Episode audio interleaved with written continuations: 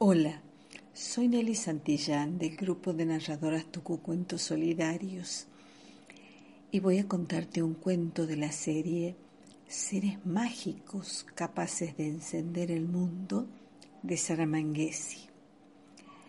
Hace muchos años, un día del que casi nadie se acuerda, el mundo amaneció apagado. Se veía gris, silencioso, triste, y la gente andaba por las calles sin comprender qué pasaba. En un lugar que aún no tenía nombre, un niño se soltó de la mano de su madre y corrió a cortar un panadero. Esos capullos de plumitas de una planta que vuelan con el viento para desparramar sus semillas. Pensaba que si hacía volar muy alto las plumitas, su mamá se alegraría y le sonreiría.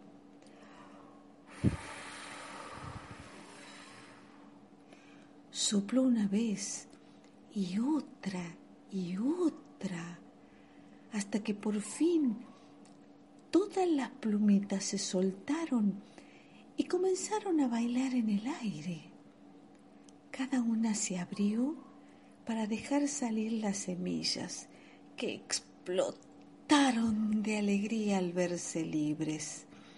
Y en un hecho inexplicable, el mundo se llenó de seres mágicos que lograron encenderlo nuevamente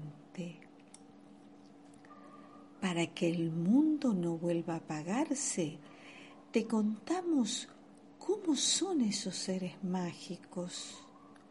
Uno de ellos son los hurgadores en corazones endurecidos. Los hurgadores en corazones endurecidos son como pequeños seres mágicos, regordetes, movedizos, silenciosos que tienen el poder suficiente para volar sin alas y entrar sin avisar en los corazones elegidos.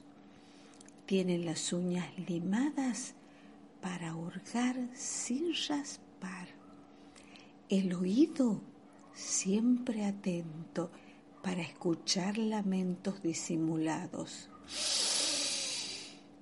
y el olfato entrenado para distinguir el perfume a narciso que caracteriza a los corazones endurecidos.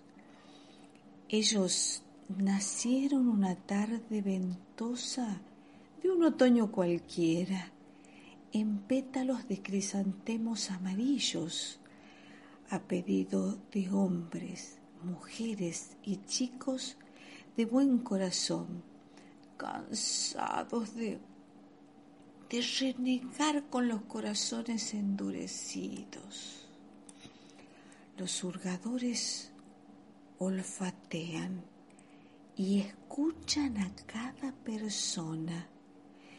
Y cuando identifican un corazón endurecido, se meten en él camuflados y empiezan su tarea usando sus uñas limadas, escarban suavemente para separar las poquitas alegrías de las muchas penas y egoísmos que endurecieron a ese corazón. Una vez separadas, se guardan las penas y el egoísmo en los bolsillos y distribuye las alegrías en todas las grietas del corazón endurecido para que despacito, despacito lo empiecen a ablandar. Una vez terminada su tarea, salen del corazón tan camuflados como entraron y entierran la carga de sus bolsillos, las penas y egoísmos en las raíces de los rosales para que las rosas puedan tener espinas. Luego se van volando silenciosamente hasta encontrarse con otros seres mágicos, como las rescatadoras de ilusiones perdidas, con quienes toman el té todas las tardes. Y colorín colorado a este cuento ya te lo he contado.